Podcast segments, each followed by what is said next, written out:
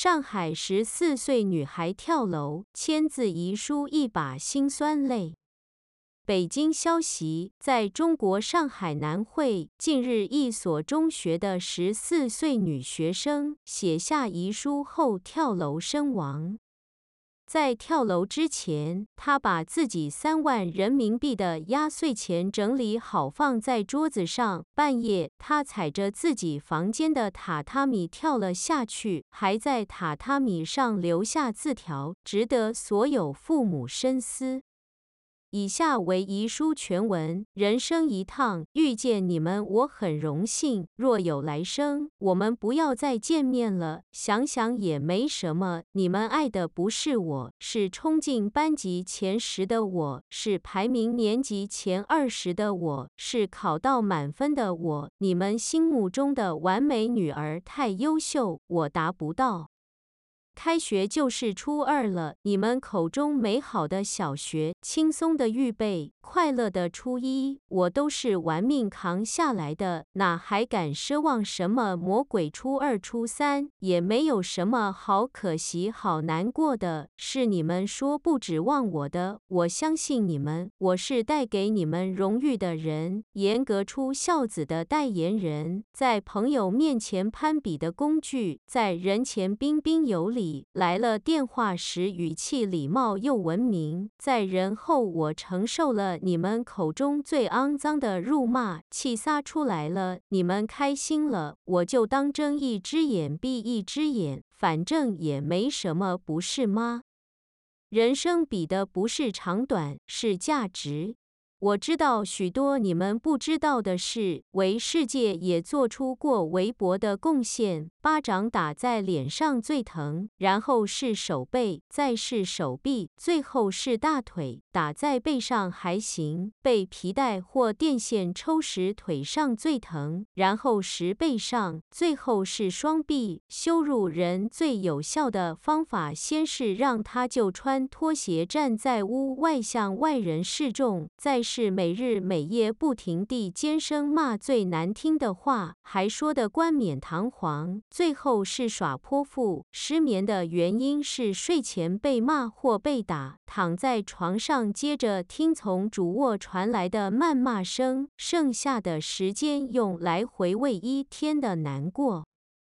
中国人爱说小孩疯掉是因为学习压力大，可明明是家长把成绩看得太重。现在明白了，因为他们不知道自己错了，过去不知道，现在不知道，未来更不可能知道。孩子喜欢的玩耍方式一直在变，我们满意的作业量一直在改，流传下来的却是上一辈的那句：“我们在你们这个岁数。”不是没有怎么怎么样，所以现在才怎么怎么样。因此你一定要怎么怎么样。但凡你真的认识到自己的差，都没脸说出这种话。但凡你在这方面有一点基因，我们都不会这样。这年头就是这么怪，坐在沙发上、躺在床上的人，永远有资格指着鼻子骂一个正在读书或写功课的人，不为别的，就因为人家是长辈。是我太懦弱了，不敢面对下一次语文六十多分、数学七十多分和英语八十几分，我还是活成了自己最讨厌的样子。这辈子坐进了别人的出气筒，但还是有些对不起的人的，自然不是你们。为了他们，我又意外挺过了初一，的确是意料之外。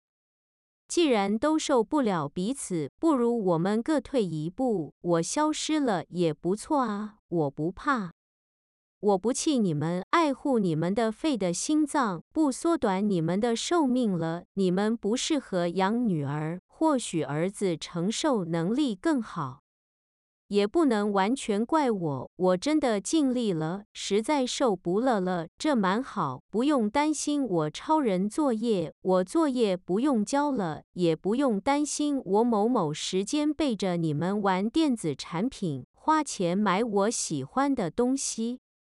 为人大气，我给你们想要的东西。桌子上是我能拿得出手所有的现金。你说压岁钱统一给我三万，我不要了，手机也不需要了，全归你。不知道他们会不会给保险金？有的话最好，少了一个败家子，家庭会富裕起来。微信的钱全给你们了，自己看着分。我要课都上完了，那羽毛。求课叫你们别买，你们偏不听。那个课好像成年人也能上，你们趁着暑假去停掉。平时没有打打球挺好，我不会赖在家里把房子变成凶宅的，放心，把奶奶接过来一起住吧，别整天去那种地方旅游被人家骗钱。